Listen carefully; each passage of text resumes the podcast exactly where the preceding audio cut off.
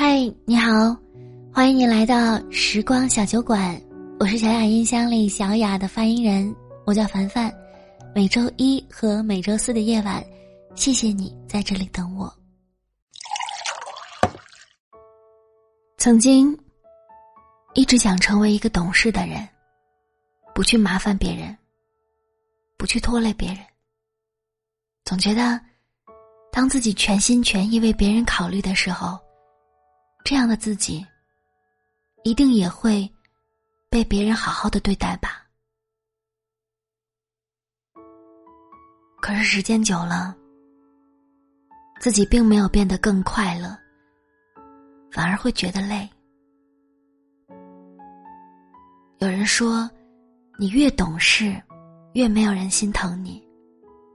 不是因为你不值得，而是别人觉得你不需要。他们习惯了你的付出，习惯了你的忍让。哪怕偶尔做了一些过分的事，也觉得你一定可以理解的，因为懂事，你需要比别人承受更多的委屈。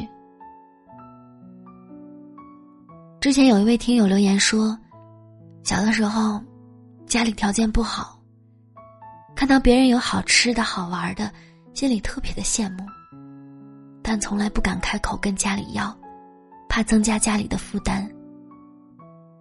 后来长大了，自己有能力买到更好的东西，可是出于小时候的自卑，总觉得这些好的东西自己都配不上。懂事的人就是这样，自己喜欢什么，想要什么，从来都是放在心里，别人不问起。他们也不会主动的表达，即使是在难受的时候，他们也不敢做，不敢闹，生怕因为自己的任性而失去什么。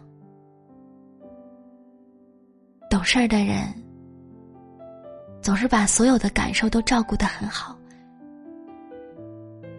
可是自己呢？你那么懂事，却没有人懂你。如果懂事，是牺牲自己的感受，是隐忍所有的情绪，我宁愿你任性，大胆的胡闹，